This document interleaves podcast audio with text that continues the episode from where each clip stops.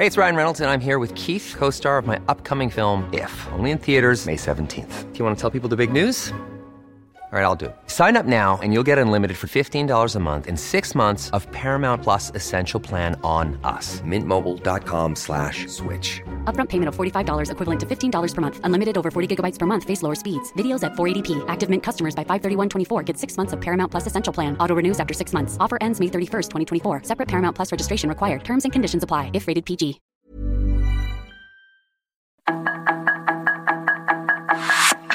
Tarde lo que necesitas saber de forma ligera con un tono accesible. Solórzano, el referente informativo.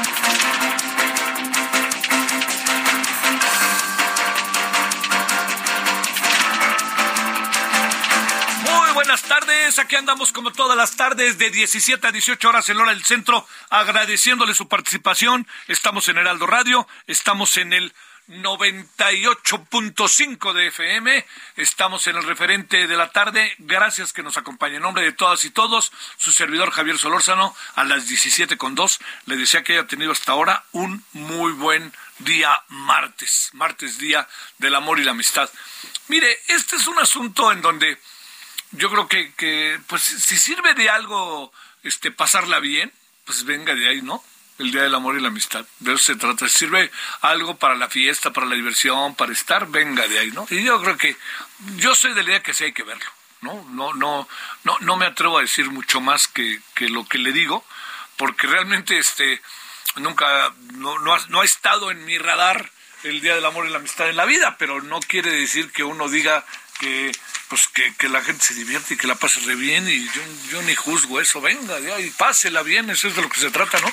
Y punto. Así que bueno, si va, si se fue a comer con los cuates, con las cuatas, con la novia, con el novio, con quien usted quiera, si se fue a calzar de Tlalpan y se perdió un rato y tuvo que hacer fila, este, todas estas cosas, pues que la pase bien. Así, ¿no? Hablo de la Ciudad de México y también hablo de muchos otros estados de la República Mexicana. Bueno, mire, eh, este, eh, hoy tuvimos una conversación que a mí me parece que es este que es me parece que, es, que, que, puede serle muy interesante a usted. Ya la presentaremos acá en, en Heraldo este, en el referente de la noche pero creo que le puede ser muy interesante por muchos motivos porque eh, son muchos temas actuales con el canciller Marcelo Ebrard eh, digo uno uno escucha las voces este, de, personajes como él, como otras personas que uno tiene la oportunidad de entrevistar, pues escúchelo, escúchelo. Yo espero preguntar lo que exactamente usted también de repente este se maneja con el terreno de la duda, ¿no? De pues, si esto que el otro, por ejemplo, hablamos de de Nicaragua y este y Cuba y yo no estuve tan convencido de lo que nos dijo, pero, pero es opinión, eso es muy importante y cómo ven las cosas. Y creo que hay una manera de ver las cosas que, que de repente quizá perdemos de vista que tienen los funcionarios, pues porque tienen más información tienen más información que nosotros, saben más cosas que las que nosotros sabemos. Entonces yo le diría, este, lo importante a mí me parece es que fue una, una conversión en que se habló de muchos temas. Se habló del piso parejo, se habló de, eh, a ver, se habló de por qué se fue del país y por qué estuvo fuera, ¿no? Y dijo, pues es que iban tras de mí. Bueno, no les gustó algo porque se creyeron la idea de que yo había filtrado la información sobre la Casa Blanca. Eso me pareció interesante, ¿eh? Me pareció interesante. Ya lo, yo ya lo había escuchado, pero bueno, recordarlo tiene su sentido, ¿no? De qué pudo pasar. Le pregunté por Mancera, le pregunté por las otras corcholatas, por el presidente. Le pregunté por qué con Bolivia y Perú se miden las cosas de una manera y por qué con Cuba y Nicaragua se miden de otra manera. Explicó lo de quédate en México, o no, este, eh, lo de muchas cosas de estas, ya sabe, ¿no? De este tipo de cosas que, que están, creo, entre nosotros. Y bueno, su convicción y su abierto y definitivo deseo de ser eh, candidato a la presidencia por Morena. Tres o cuatro veces le dije, bueno, ¿y qué? Con Movimiento Ciudadano, te ibas muy bien con, con Dante Delgado. Y no, no, cuando dije no, fue no. Así, este, eh, yo no voy a moverme, me voy a quedar aquí y punto, colorín colorado. Aquí me quedo en morena y listo. Entonces aquí estamos en la otra parte, ¿no? De qué tamaño debe de ser el, pues estamos con el, con el piso parejo, ¿no? que debe de haber ahí del piso parejo para que, este, ¿qué significa el piso parejo? El piso parejo significa partir de cero, ¿eh? Pero también significa que van a tener que renunciar tarde que temprano. Y eso creo que, así como se lo cuento, eh, vale la pena que se, considere. Bueno, entonces vamos a presentar la entrevista en los próximos días. Eh, y hay otra parte, hay otra parte que usted y yo sabemos que es importante, que es el, el diferendo, las diferencias con la embajadora Marta Bárcena. Entonces, este, dijo un poco lo que dijo en la mañana, quizás fue un poquito más extenso en lo que dijo.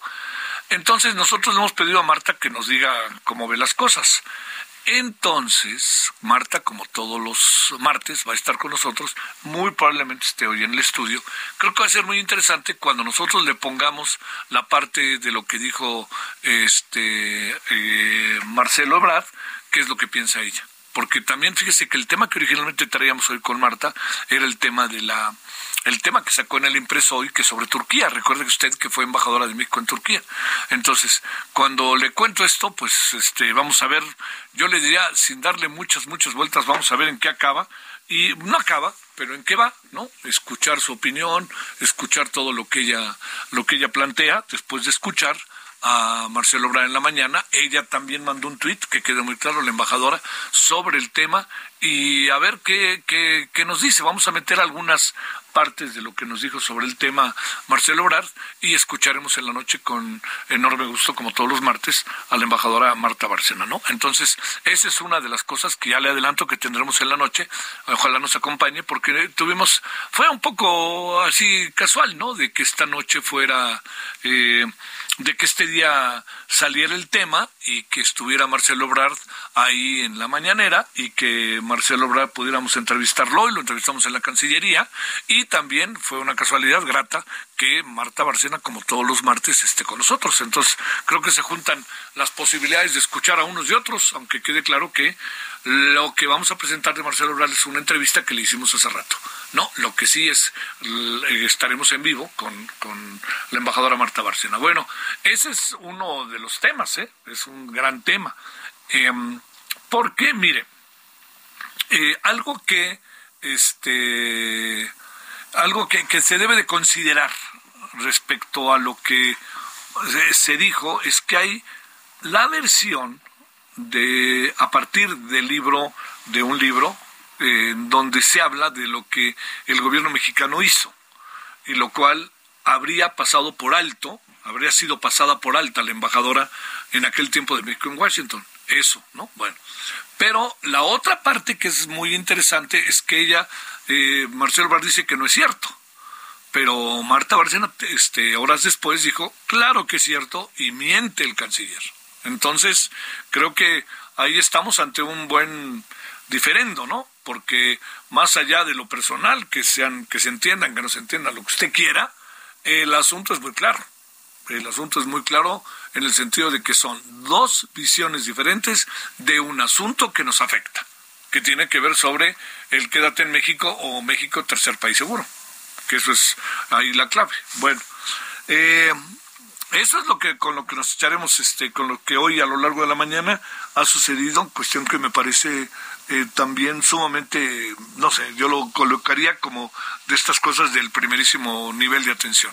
Otro asunto que también eh, trae, que, vamos, que estamos dándole vuelta es que eh, hablamos con ello también de ello con Marcelo Brand, que tiene que ver con el tema de la sucesión, que esto es importante. A ver, eh, él está echado para adelante, está echado para adelante. Él quiere ser presidente, él quiere ser presidente.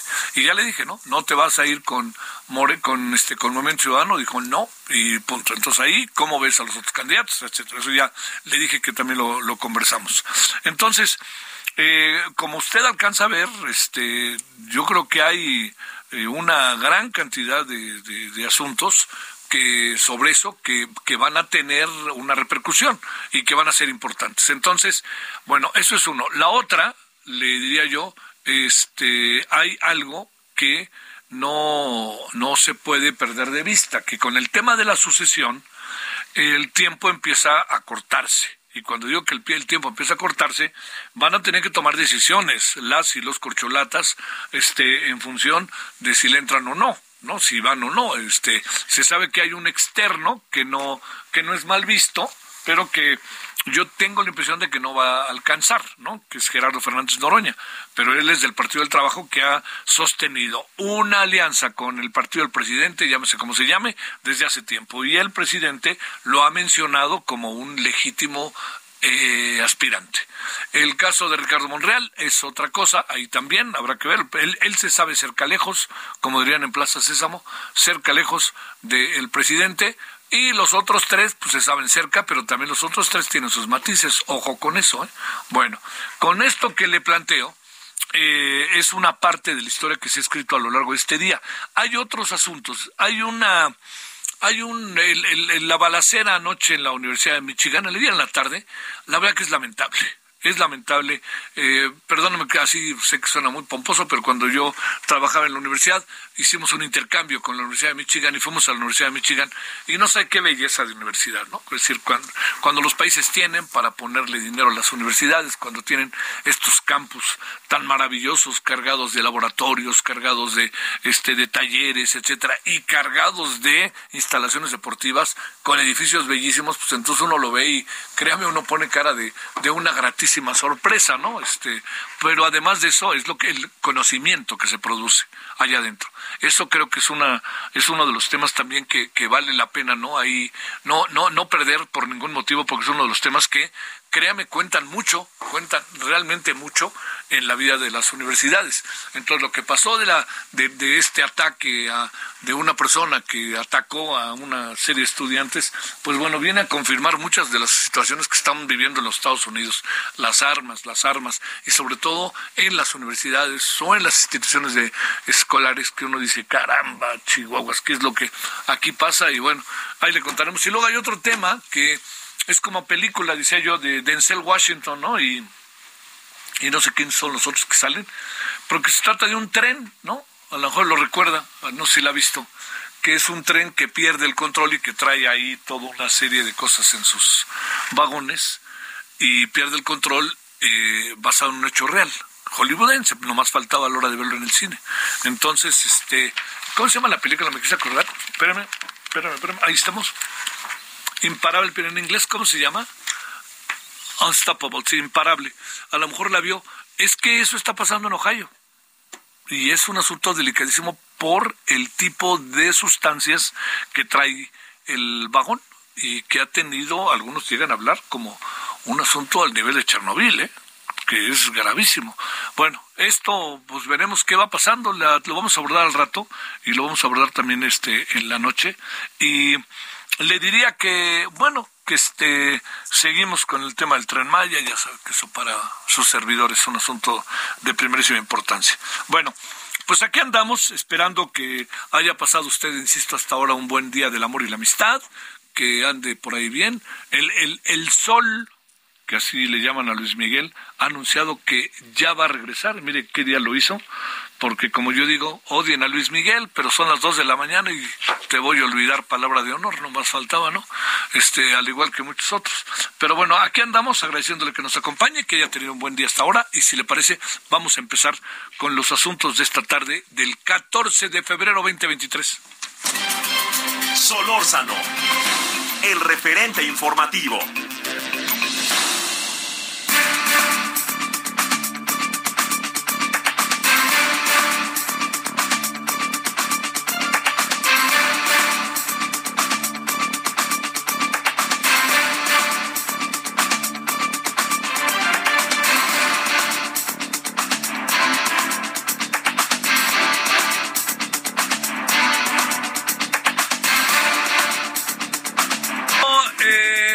17-16 en este martes. Pablo Franco es abogado laboral, representante de iLow Network y está con usted y con nosotros. ¿Cómo estás, abogado? Buenas tardes. ¿Qué tal, Javier? Qué gusto estar de nuevo contigo. Es un gusto para nosotros.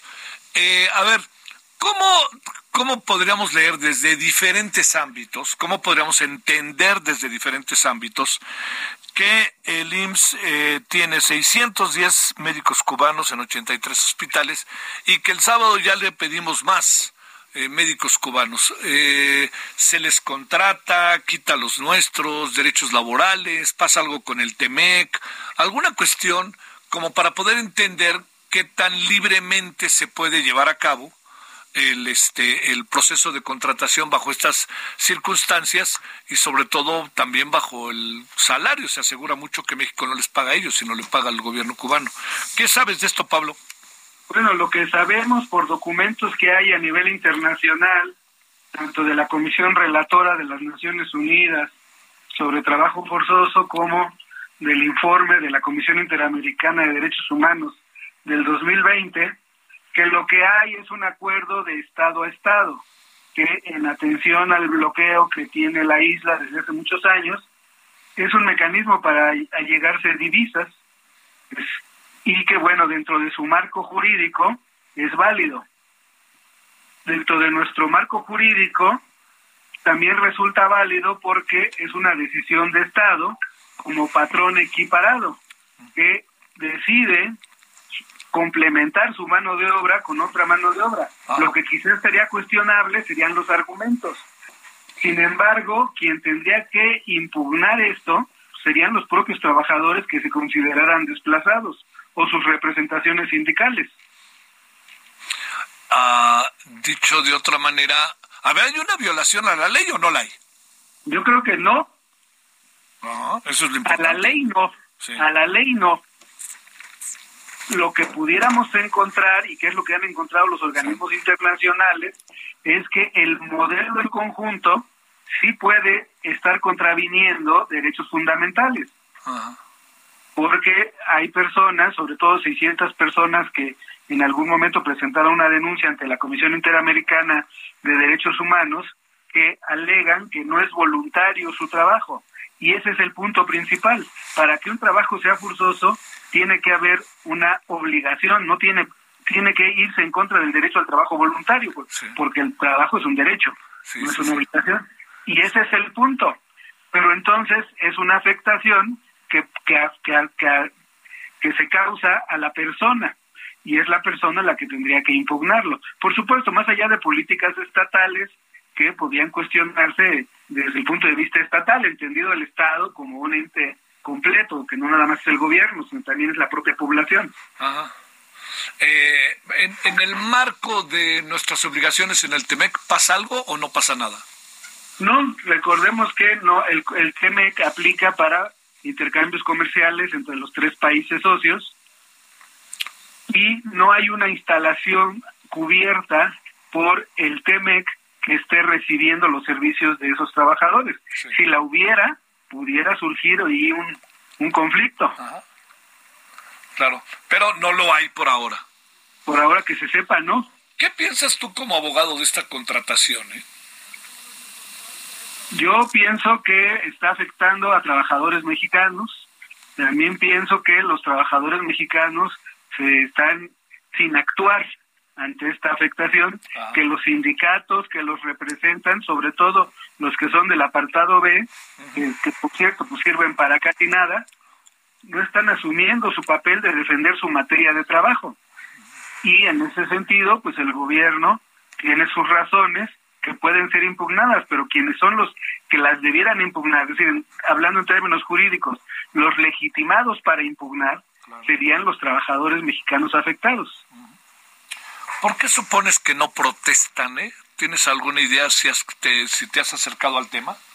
No me he acercado al tema específico, pero sí me he acercado mucho al tema de los sindicatos en los últimos 40 años. Y, me, queda claro que los sindicatos del apartado B sirven para nada o casi nada. Así de sencillo. Y que hay una corrupción a los propios trabajadores, lamentablemente. Híjole, oye, este, ¿Habrá un desplazamiento que también pudiera ser considerado, impugnado, contemplado? Sí, yo, yo creo que, por ejemplo, los sindicatos deberían reclamar la defensa de la materia de trabajo, porque ellos son los representantes del interés colectivo, pero no lo hacen. De por sí su marco de marco de acción en la propia ley, ellos así están conformes. Entonces, no pudieran incluso hacer alguna algún cuestionamiento a nivel internacional, pero no lo hacen. Eh, lo que lo que no sabemos es te, te, pregunto eh, Pablo lo que no sabemos es si les pagan a ellos o al gobierno o eso sí tenemos suficiente claridad. no eso está claro ellos tienen una relación de trabajo con el gobierno cubano. Sí. Y esta es una especie de outsourcing una, una tercerización. ¿Qué cosa? Oye, ¿qué cosa? Mientras acá adentro le ponemos el fucha al outsourcing, ¿no? Bueno, eh, es una cosa muy interesante. En la ley, decimos en el artículo 13 de la ley se prohíbe, pero en el, artículo 14 se permite. en esa, sí, pues sí. En, esa muy kafkiana forma de, legislar que tienen nuestros legisladores actuales. Claro, bueno, más allá de lo que pese a, todas luces visto que el presidente tiene una abierta simpatía por todo lo cubano, ¿no? Bueno, pues creo que todos crecimos queriendo a Cuba. Sí, claro. Y, sobre todo quienes hemos militado en la izquierda, pero evidente, y evidentemente que es un pueblo que requiere solidaridad, pero quizás habría que ser cuidadosos, especialmente en esos temas. Sí, sí, sí, porque corre de manera. Eh, así seguiremos este, con más y más médicos cubanos este, trayéndolos a México, yo creo, ¿no? Y ellos es un, es un mecanismo para atraerse divisas. Hay médicos cubanos en Italia, en Chile, en Colombia. Y va la lana para el gobierno de Cuba, ¿no? Para el gobierno de Cuba que les paga sus salarios. Sí. Este, pero aquí suficiente claridad de cuánto ganan la tenemos o no? No, que yo sepa no, honestamente, y pero sé de personas que han solicitado la información y no la han obtenido. ¿Qué piensas de eso? Que no hay razón para ocultarlo, porque al final de cuentas es un acuerdo entre estados, entre gobiernos. Sí, claro. Vete a saber, o vete a saber cómo se paga, ¿no? Eso sí, y eso quizá los propios médicos cubanos podrían decirnos, ¿no? Sí, a lo mejor no necesariamente se paga con dinero. O, sí, o con... No sabemos. No sabemos, no sabemos. Oye, pero qué asunto, nos, nos ha traído medio azorrillados, ¿no, Pablo? Sí, pues, pues sí, yo creo que es parte de alguna manera de esta relación que ha tenido el gobierno mexicano con sus propios trabajadores, que, que no tampoco los propios trabajadores y los sindicatos terminan de asimilar que el viejo corporativismo ya no existe y que la relación con su patrón debe ser otra, de patrón a trabajador. Sí, claro, claro, que ahí cambia absolutamente todo. Este, Pablo, te mando un saludo, abogado, gracias. Me da mucho gusto estar contigo. Saludos a todos. Sale. Gracias, abogado laboral, representante del ILO Network. IMSS cuenta con 610 médicos cubanos en 83 hospitales y tarjeta van a traer a 100 más o algo así, que el presidente incluso ya se lo planteó al señor Miguel Díaz Canel. Aquí la clave está en esto que debería ser todo más transparente. Y ya lo sabes, si, si los propios médicos mexicanos no levantan la voz, ta ta ta ta, ¿no? Ahí está. Pausa.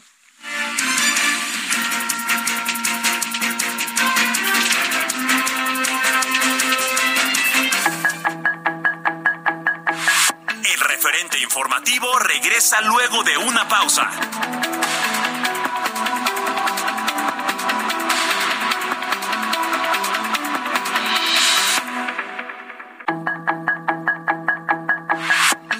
Estamos de regreso con el referente informativo.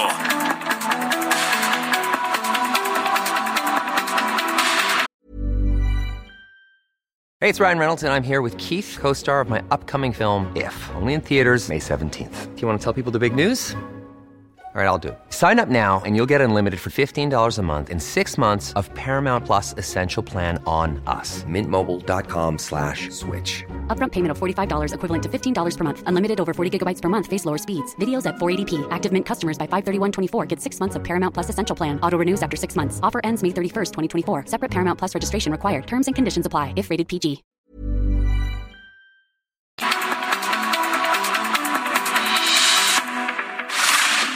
Referente informativo le presentamos información relevante. Diputados se alistan para emitir la nueva convocatoria para la elección de consejeros del INE. Suman 45 jóvenes intoxicados por el reto de clonazepam. Activistas protestan por la ley de bienestar animal en el Congreso de la Ciudad de México. Dejaron libre el autor de balacera en fiesta de la Candelaria de Iztapalapa, donde murieron cuatro personas.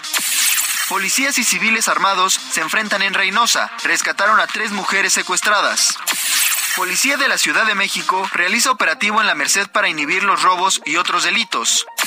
Ventas de chocolate el 14 de febrero representan el 10% del ingreso anual de la industria.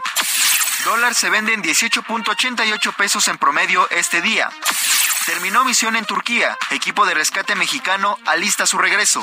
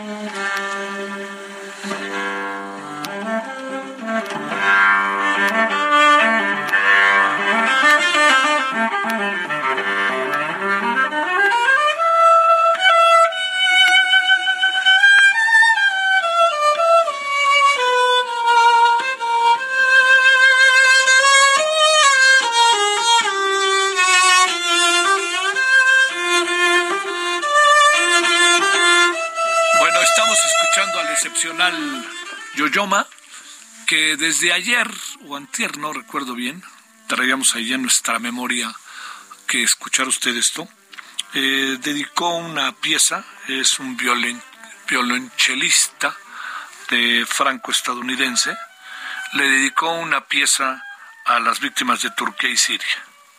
La canción o la melodía, simple y sencillamente, eh, se llama eh, Partita y es Yoyoma. El video está muy sentido, él está en su casa, todo indica, ¿no? Y está tocando el violonchelo, eh, que creo que por muchos motivos vale la pena escucharlo, ¿no? Entonces, escuchemos este recuerdo hacia a las víctimas de Turquía y Siria en el instrumento maravilloso que es el violonchelo y más maravilloso cuando quien lo toca es Yoyoma. Solórzano,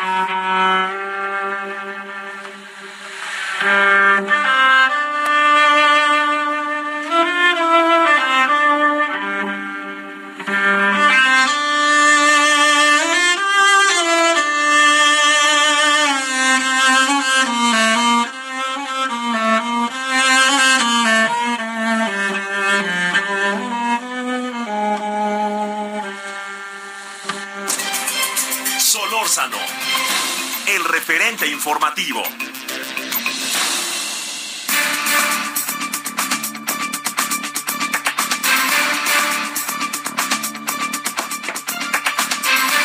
son las 17:34 en la hora del centro, estamos en el 14 de febrero eh, y le hemos pedido a Víctor Irales, abogado, consultor litigante en bioderecho, pues hablar del tema legal de nuevo en el tren Maya.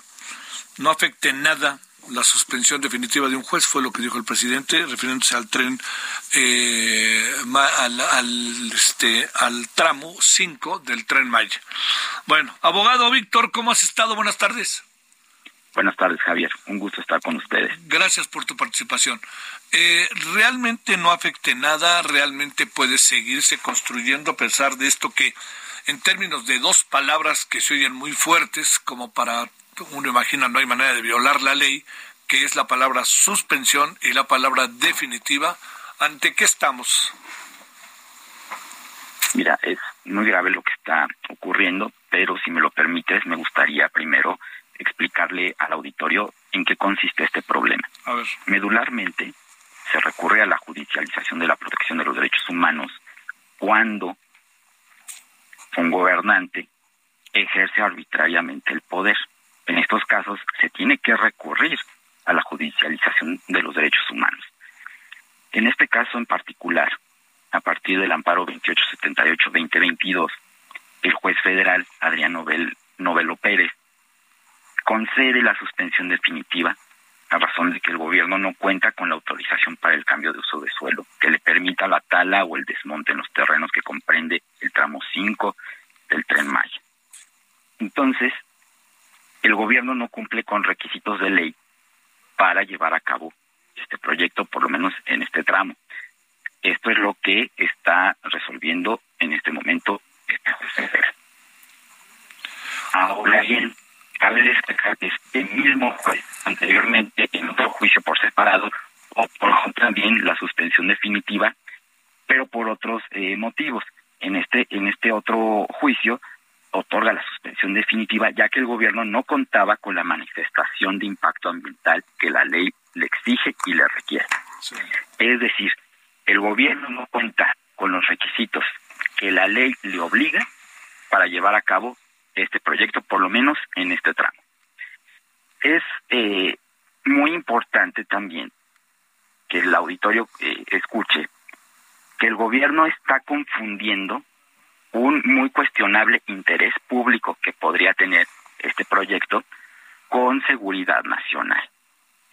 Son conceptos muy distintos, muy aparte, pero de una forma mañosa, el gobierno está confundiendo lo que cuestionablemente, repito, cuestionablemente podría ser interés público con seguridad nacional, porque el gobierno no, no, no reúne los elementos para afirmar que se trata de un proyecto de seguridad que, que, que, que es de la esfera de seguridad nacional.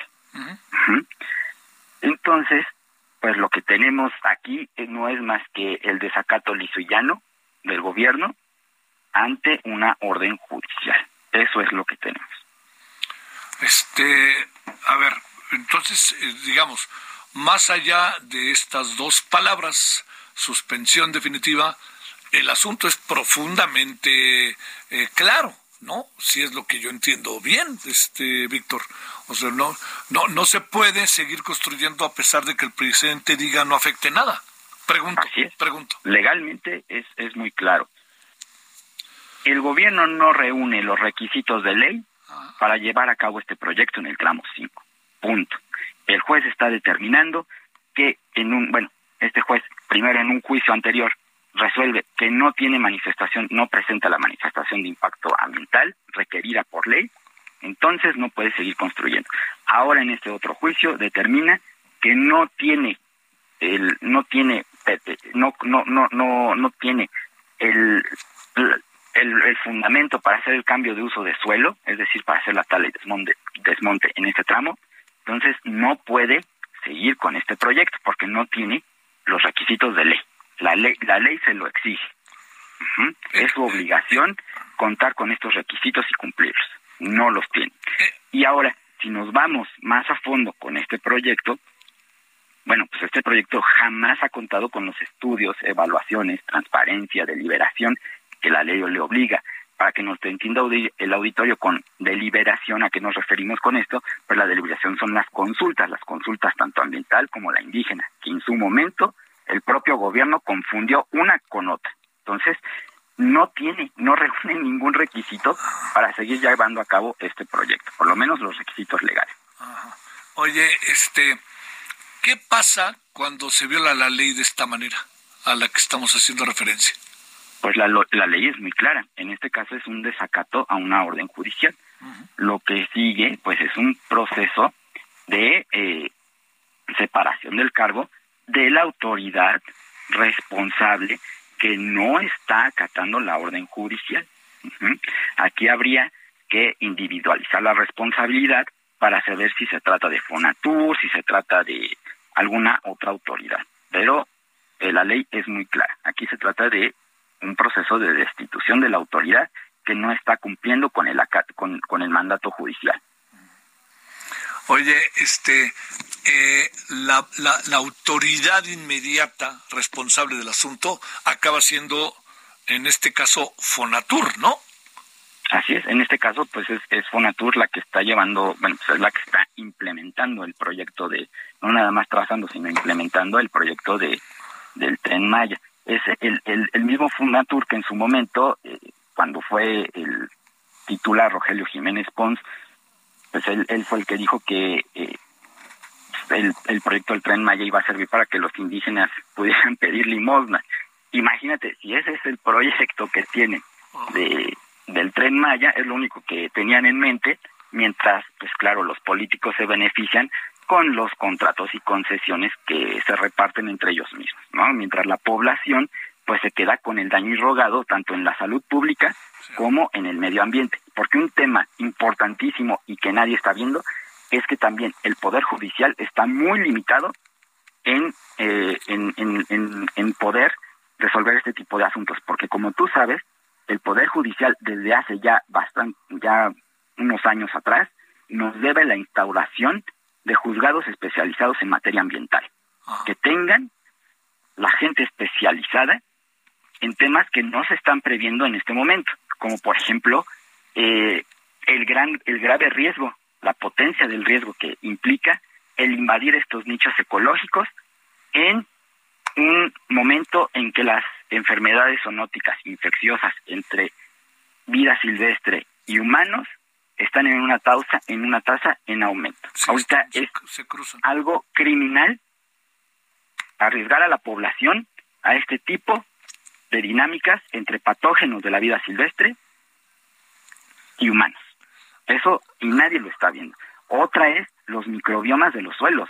Es increíble que piense el gobierno que, que se puede trasplantar un árbol a otra zona.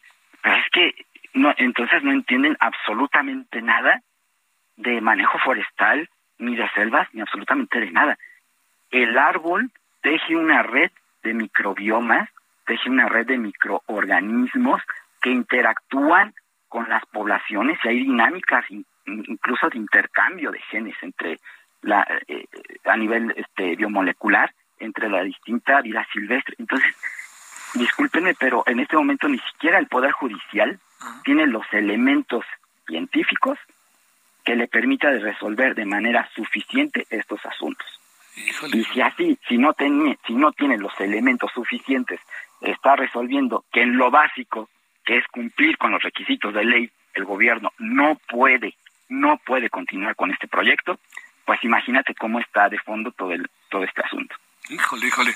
Pero aquí el problema es quién se para para tomar una decisión de esta naturaleza, aunque esté en su favor esta decisión en términos legales. No va a pasar nada. Bueno, pero aquí, pues para eso está, por ejemplo, la Suprema Corte de la Justicia de la Nación.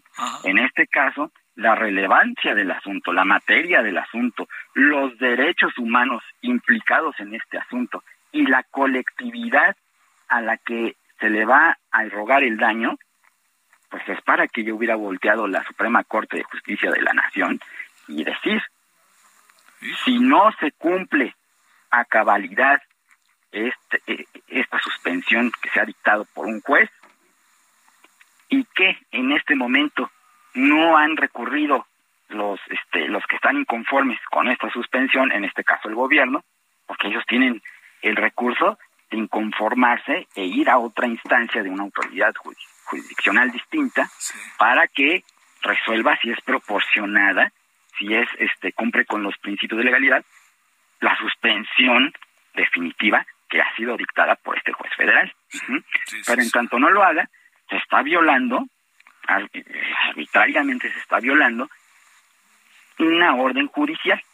Y la Suprema Corte de Justicia tiene todos los elementos pues, para involucrarse. Sí, para, sí, para tomarse Porque imagínate que, que, quedamos en completa incertidumbre e indefensión jurídica ante actos arbitrarios del gobierno de esta proporción.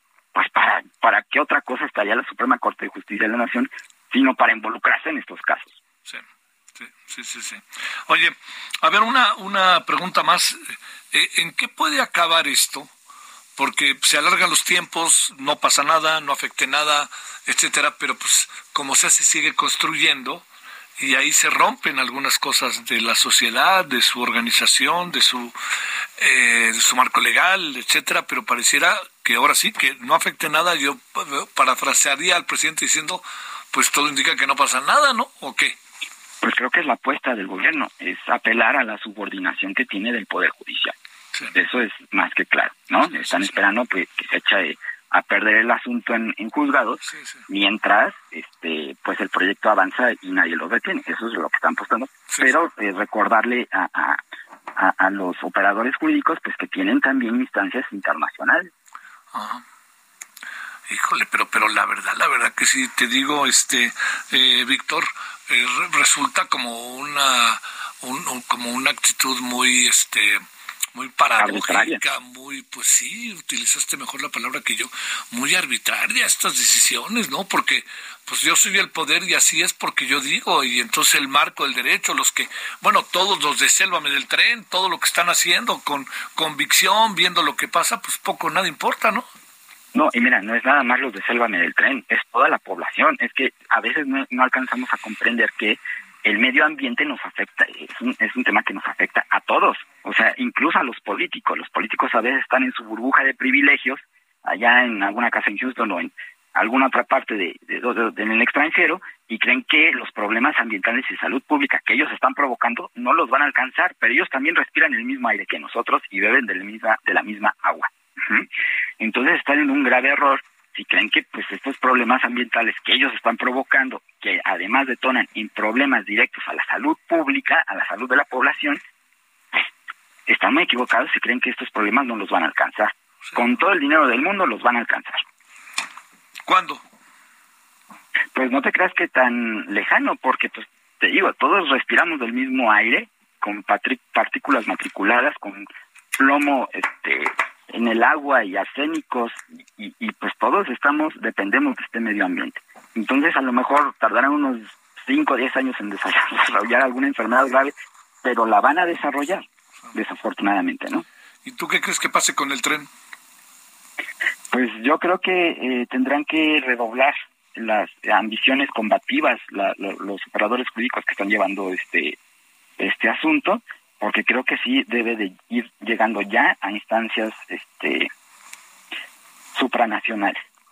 Sí, sí, sí. Víctor Irales, te mando un gran saludo, abogado. Gracias.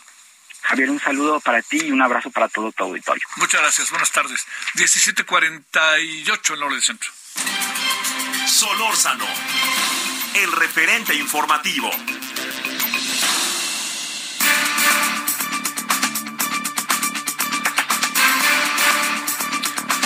Bueno, un muy aparatoso descarrilamiento de un tren en, entre Ohio y Pensilvania el 3 de febrero ha provocado una cosa verdaderamente brutal, ¿no? Entonces, eh, las tareas de liberación del material tóxico empezaron el 6 de febrero. ¿De qué se trata? ¿Qué es este material? Bueno, todo esto le hemos pedido a la doctora Tesi María López Guerne, especialista en nanomedicina de la UAM Xochimilco, que esté con usted y con nosotros. Doctora Tesi, muchas gracias. ¿Cómo has estado? Bien, gracias Javier. ¿Y tú? Todo muy bien, gracias por tu participación. Exactamente, qué pasó. ¿Y es cierto que estamos a un neochernobyl o algo parecido, Tessy? No, no es tanto, no, no es tanto, pero sí es una cosa terrible para el norte de Estados Unidos y Canadá, porque este tren se descarrila yendo de Ohio a Pensilvania y llevaba eh, productos químicos como cloruro de vinilo, dioxinas, acrilato de butilo y benceno. Eh, resulta que estos compuestos se utilizan para hacer plásticos. Eh, todos son muy tóxicos.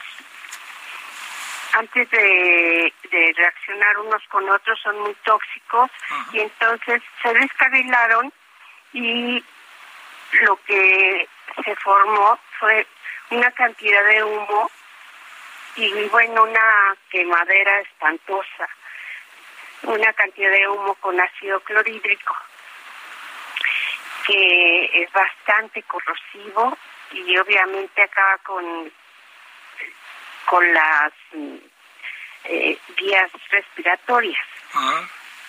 Afortunadamente, el pueblito de 5.000 habitantes que estaba ahí rápidamente lo, lo, lo deshabitaron y ahora el problema son las partículas suspendidas que van a quedar en el aire. Son ppm 10 y ppm 5, ah. que son corrosivas. Y además que hubo eh, que estos, mm, estos reactivos se fueron hacia el río Ohio, que desboca en un lago muy grande que hay entre Canadá y, y, la frontera con Ohio. Con Ohio. Oye, sí. eh, a ver, eh, eh, ¿cuáles son los efectos de estos, eh, de este material tóxico? ¿Qué es lo que nos hace a nosotros?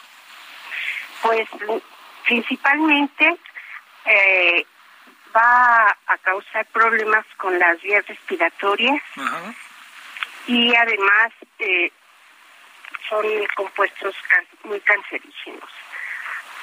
esperemos que logren eh, logren limpiar efectivamente el ambiente y tanto el ambiente como el agua. Sí, claro. Porque porque hay un problema muy grande. El, dos de ellos son carbonos clorados. Esto es, eh, estos precursores de plástico eh, se van hacia la estratosfera y siguen acabando con el hueco de ozono. O sea, el asunto está en la Tierra y en el espacio. Sí, sí, sí, ya, y en el agua. Y en el agua. ¿Qué le puede pasar a la gente ahí? ¿Por qué desalojar de manera tan rápida, tan, este, diría yo, echando toda la carne al asador? ¿Por, ¿Por qué desalojar? ¿Qué le puede pasar a la gente si se quedara eventualmente ahí? ¿Y cuándo, se, cuándo termina el peligro? No, afortunadamente no se quedaron, porque pues eh, el incendio era gigantesco. Sí, se ve que es terrible. ¿eh? Sí, y todo el humo que se fue hacia las casas y, hacia el centro, eh, pues era mm, parte de estos compuestos. Sí.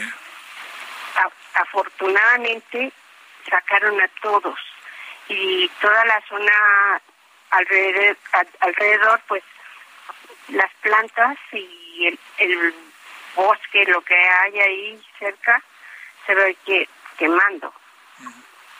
No va, ya no va a, van a tener que, que replantar esa zona. ¿A la gente qué le pudo haber pasado, Tessy? A la gente, bueno, no había nadie, afortunadamente. Sí, pero ¿qué le pudo haber pasado? Pues, pues eh, acabar con sus vías respiratorias y no poder respirar. Pues se acabó la vida, ¿no? Sí, sí. Este, fue un accidente, todo indica, Sí, fue un descarrilamiento porque el tren, el problema fue mecánico y el tren no, no se había revisado. Sí. Así que ahora están... ¿Dónde hemos, visto, ¿Dónde hemos visto eso? ah? Ay, sí. Bueno. Tessy, muchas gracias. De qué, Javier, que Hasta luego. muy bien. Tú mejor. Tessy María López Guerne de la UAM.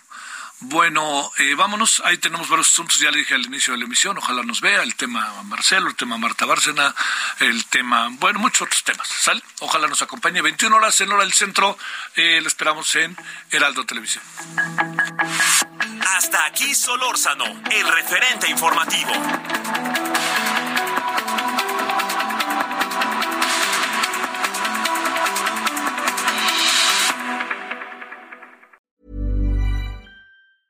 Hey, folks, I'm Mark Marin from the WTF Podcast, and this episode is brought to you by Kleenex Ultra Soft Tissues, your ally to help tackle your allergy symptoms this season. I love the change of seasons, but nobody loves pollen and all those other things floating in the air that make you sneeze during this nice weather. Kleenex Ultra Soft Tissues are hypoallergenic and allergist approved, so fight back against watery eyes and runny noses without worrying about irritating your skin. For this allergy season, grab Kleenex and face allergies head on.